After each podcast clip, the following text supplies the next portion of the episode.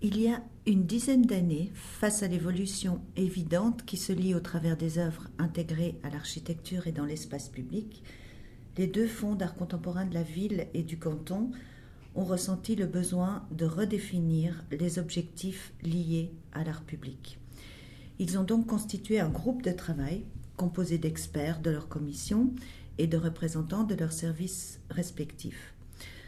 C'est devenu un véritable laboratoire de réflexion et d'échange dans lequel étaient librement questionnées toutes les modalités et les buts ainsi que les terrains d'application de l'art public. Jusqu'à présent, les réalisations pilotées par les deux fonds dérivaient pour la plupart de demandes émanant des entités de la ville et du canton. Ces commandes faisaient suite à la construction ou à la rénovation d'un bâtiment. Sans vouloir abandonner ces pratiques qui lient une œuvre à un bâtiment, les fonds souhaitaient initier et proposer des projets d'art public qui dépassent le cadre de l'architecture et qui s'inscrivent sur un périmètre urbain.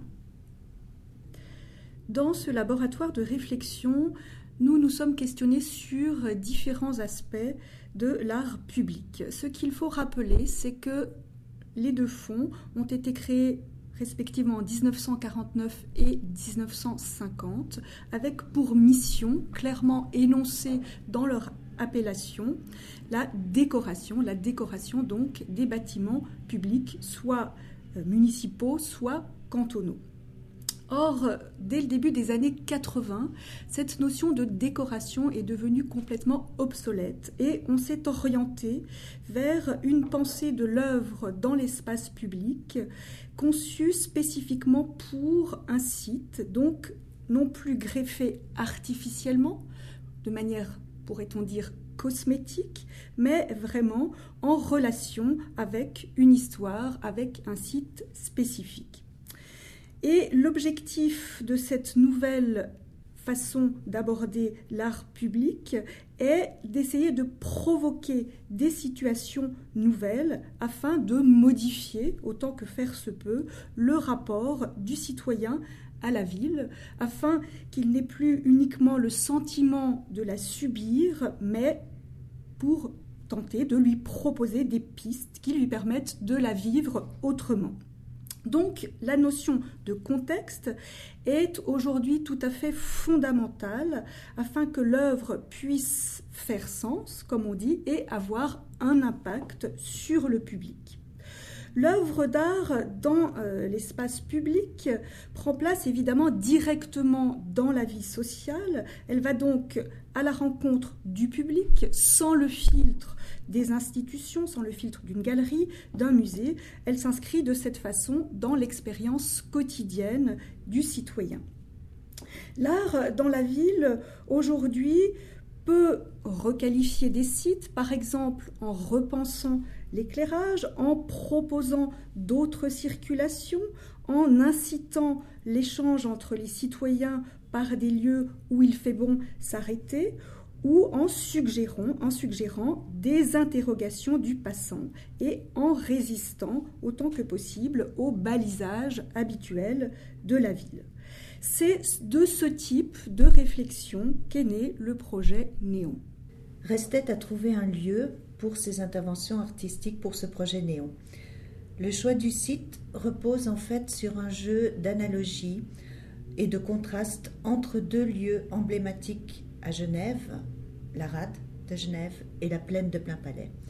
Le site de la Rade est célèbre pour ses jardins, pour son bord du lac, pour le jet d'eau et évidemment aussi pour la qualité de son pourtour bâti et pour la magie nocturne qui se dégage la nuit des enseignes lumineuses qui forment un espèce de collier de perles publicitaires et décoratives qui lui confère le statut de vitrine prestigieuse pour la Genève des affaires, du commerce de luxe et du tourisme.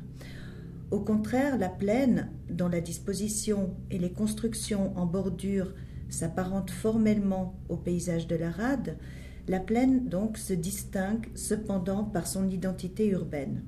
C'est un terrain populaire, à usage multiple et ancré dans l'histoire genevoise. Aujourd'hui, donc, c'est un lieu à vocation sociale et culturelle pour les Genevois. On y trouve un marché aux puces, un marché d'alimentation, des activités sportives comme le skatepark ou les tournois de pétanque. On y trouve aussi le cirque et les parcs d'attractions.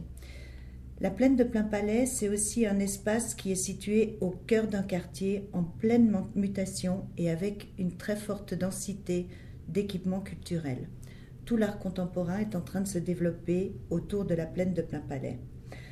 De la rade, la très visuelle qu'opèrent les enseignes lumineuses est liée à la luminosité colorée qu'elle dégage la nuit et qui crée par là même un sentiment de vie et d'animation. Quelle que soit la forme ou le message de l'enseigne, elle est d'emblée assimilée à une publicité. Il n'y a aucun doute qui subsiste sur la fonction de tels objets. Dans le contexte de la plaine, les installations lumineuses en toiture restent de ce fait facilement accessibles, émotionnellement et intellectuellement à tout public. Cependant, et c'est là le point important, les enjeux commerciaux et publicitaires qui sont liés au site prestigieux de la RAD sont ici transposés en messages artistiques adressés aux usagers, aux habitants et aux passants du quartier de la plaine de Plain-Palais. Il s'agit donc d'une signalétique urbaine convenue qui se retrouve ainsi bousculée et détournée par des artistes.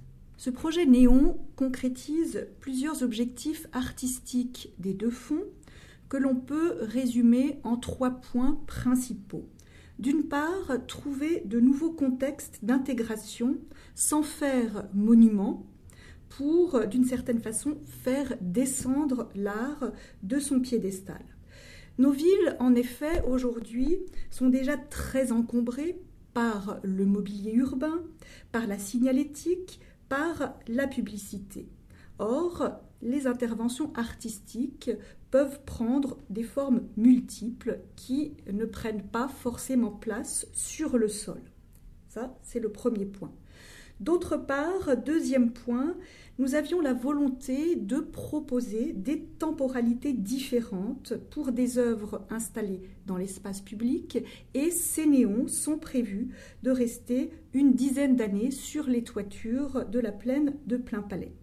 Cette temporalité écourtée, à l'inverse évidemment de la pérennité attendue de l'art dans l'espace public des époques précédentes, a pour objectif de conserver une actualité et de ne pas devenir un objet de, patrimoine témoignant d'une époque révolue. Troisième de nos objectifs, c'était la volonté d'inscrire la scène genevoise, donc des artistes genevois, dans un panorama international de manière à instaurer un dialogue entre les artistes d'ici et d'ailleurs. Et lors de la première phase, ce sont deux artistes genevois qui ont remporté les concours. Lors de la deuxième phase, ce sont deux artistes étrangers. Et lors de la troisième phase, un artiste suisse côtoie un artiste étranger. Donc nous sommes parvenus à cette vision très large, dira-t-on, de la scène artistique internationale par ses provenances diverses des artistes sélectionnés. Le projet Néon, donc, qui est un projet ambitieux et créé spécifiquement pour euh, Genève, n'aurait pas pu voir le jour sans une forme de mécénat particulier. En effet, chaque propriétaire d'immeuble sur lequel se situe une enseigne lumineuse a accepté de mettre à la disposition de la ville et du canton sa toiture, l'espace de sa toiture, pour une période de dix ans. Yes to All de Sylvie Fleury est une installation qui fonctionne de la même façon que les œuvres tautologiques proposées dans les années 60 par les artistes du minimalisme, c'est-à-dire que le titre est l'œuvre, donc que ce que nous voyons, ce sont ces trois mots, yes to all. La typographie choisie pour cette installation lumineuse est euh, volontairement très simple. Il s'agit de grandes lettres majuscules en néon blanc entouré d'un halo rose lisible de tous les points de vue de la plaine de Plein Palais. Sylvie Fleury est une artiste genevoise née en 1961 de réputation internationale. Elle s'est fait connaître par ses shopping bags, qui étaient tout simplement des sacs résultant d'un après-midi de shopping qu'elle a installé négligemment au sol dans le coin d'une galerie en 1990. Depuis lors, son travail se place la plupart du temps sous les signes de la mode, de l'univers féminin et du luxe. Elle a pour pratique de détourner soit des objets existants, soit des slogans, ou même tout simplement des noms de produits. Or, ici, Yes to All diffère légèrement de ce qu'elle propose habituellement, dans la mesure où il ne s'agit pas du nom d'un produit, mais vraisemblablement d'une touche qui figurait sur le clavier des premiers Macintosh et qui, lorsqu'on appuyait dessus, validait tout ce que l'on avait demandé. Au niveau du message Yes to All, peut soit susciter euh, une gaieté, un enthousiasme, un optimisme, mais également dans un deuxième temps un peu inquiété, oui à tout, mais à tout quoi? Est-ce que c'est une forme d'endoctrinement politique La question évidemment reste ouverte, sachant que chez Sylvie Fleury, il n'y a jamais de position critique. L'œuvre What I Still Have to Take Care of de Christian Jankowski porte un titre en anglais ce dont je dois encore m'occuper, alors qu'elle présente un texte en néon blanc qui imite une écriture manuscrite qui dit la question suivante Soll ich noch Geld ausgeben? Dois-je encore dépenser de l'argent? Ce néon blanc présente une écriture extrêmement fluide avec un point d'interrogation vraiment comme si on se trouvait devant le texte écrit de la main de l'artiste lui-même.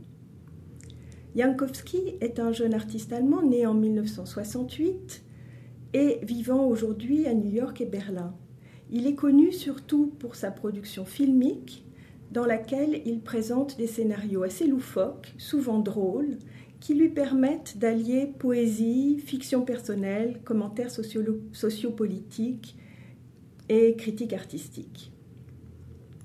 Pour réaliser sa pièce à plein palais, Jankowski a d'abord souhaité rencontrer les habitants de l'immeuble, les a invités à un apéritif dans la rue et les a interrogés sur leurs préoccupations quotidiennes.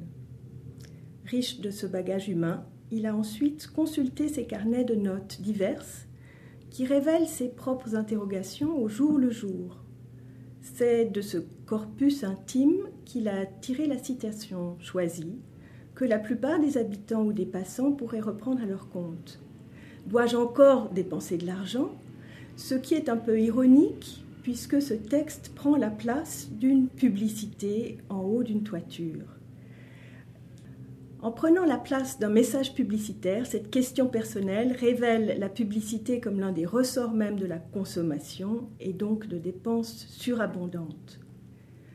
En gonflant ce texte privé jusqu'au monumental néon, Jankowski souligne la similarité des préoccupations quotidiennes de chacun et fait apparaître l'intime au cœur de l'espace urbain, rappelant la nécessaire coexistence de l'individuel et du collectif, du privé et du public. Expodrome de Dominique González Forster. Expodrome est une installation de lettres composées de néons de trois couleurs différentes orange, rose et blanc. Le mot complet apparaît toutes les heures pendant une minute. Le reste du temps, l'enseigne semble dysfonctionner. Elle connaît toutes sortes de troubles jusqu'à devenir complètement illisible. Elle affichera des parties du mot, comme Rome, ou une lettre, X ou encore des signes abstraits. Le rythme des dysfonctionnements peut servir de repère. Par exemple, les X apparaîtront toujours à la même heure. Cette œuvre opère donc comme une horloge secrète, mais elle est également en totale opposition avec la perfection supposée des enseignes publicitaires qui entourent le bord de la rade. Dominique González Forster est une artiste française qui est née en 65 à Strasbourg. Elle vit entre Paris et le Brésil. Son travail prend des formes diverses. Il combine installation, environnement, scénographie, vidéo, photographie et son, et elle travaille généralement en collaboration avec d'autres artistes, d'autres architectes ou des designers.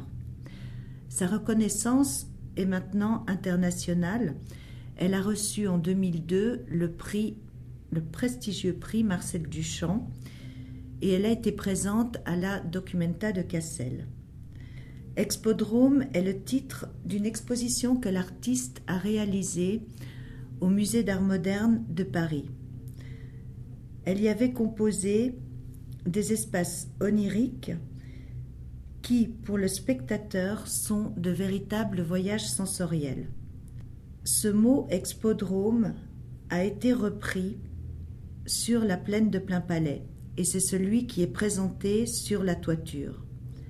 Ce mot fait ainsi référence à l'exposition, mais il suggère aussi l'existence d'un lieu dans la ville qui est consacré à l'idée de l'exposition. Un des intérêts de ce projet réside donc dans ses différents degrés de lecture. Il y a l'horloge secrète, il y a l'aspect ludique des signes qui vont de la lettre en passant par le fragment de mots jusqu'au signe abstrait, il y a la gaieté des couleurs, mais il y a aussi la référence au lieu d'exposition. Axis of Silence de Sisley Jaffa, Axe du silence.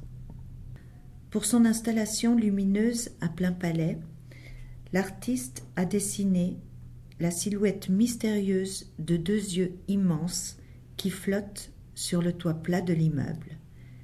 Cette silhouette sera nettement visible de jour comme de nuit. En effet, le dessin est précis, en tôle thermolaquée blanche et découpée, et elle se double sur, sur tout son pourtour de la ligne fluide d'un néon noir, tandis qu'il se focalise en son centre sur la large pupille sombre. De nuit, le néon noir linéaire et la pupille s'habilleront donc d'un halo de lumière qui en redoublera son contour.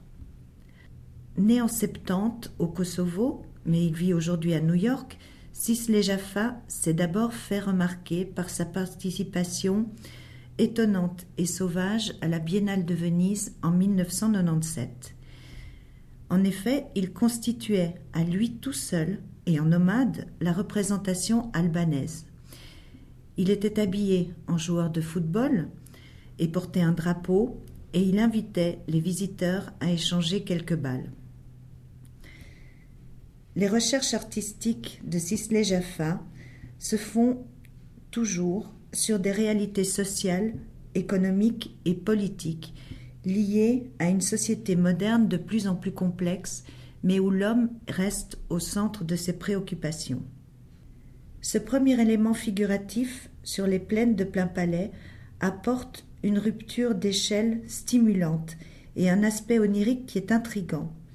Le dessin est simplifié mais subtil et il permet une identification claire par le grand public, tandis que l'universalité du sujet laisse de nombreuses portes ouvertes ou de lectures ouvertes en évoquant pour certains les géants des contes de notre enfance, pour d'autres peut-être le regard inquisiteur d'un Big Brothers politique ou commercial, et pour d'autres encore le regard d'un juge divin ou du témoin muet que nous sommes chacun l'un de l'autre.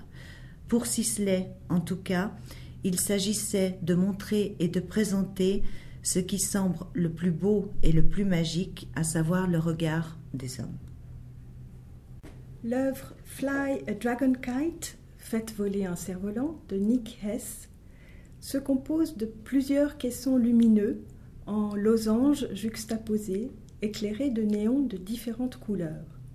L'artiste suisse Nick S., né en 1968 à Zurich, développe un travail de technique mixte qu'il met en scène pour de larges interventions in situ, imaginées et réalisées spécifiquement pour un lieu. Il utilise un langage visuel reconnaissable par tous, mêlant logos publicitaires, pictogrammes et silhouettes de bandes dessinées dans des compositions très dynamiques. Pour son installation sur la plaine de Plein Palais, il s'est inspiré de la forme en losange de la plaine, comme de la forme de la rade et même de la jonction du Rhône et de l'Arve. Rappelant les activités ludiques et festives de la plaine et de son large espace libre, propice par exemple à faire voler des cerfs-volants, il s'adapte astucieusement à son environnement sur le plan thématique et formel. Le cerf-volant dynamise la façade et la colore de façon chatoyante et gaie. Une programmation électronique permettra de changer les arrangements colorés des caissons qui se renouvelleront chaque semaine et pour des occasions particulières avec 52 combinaisons colorées prévues.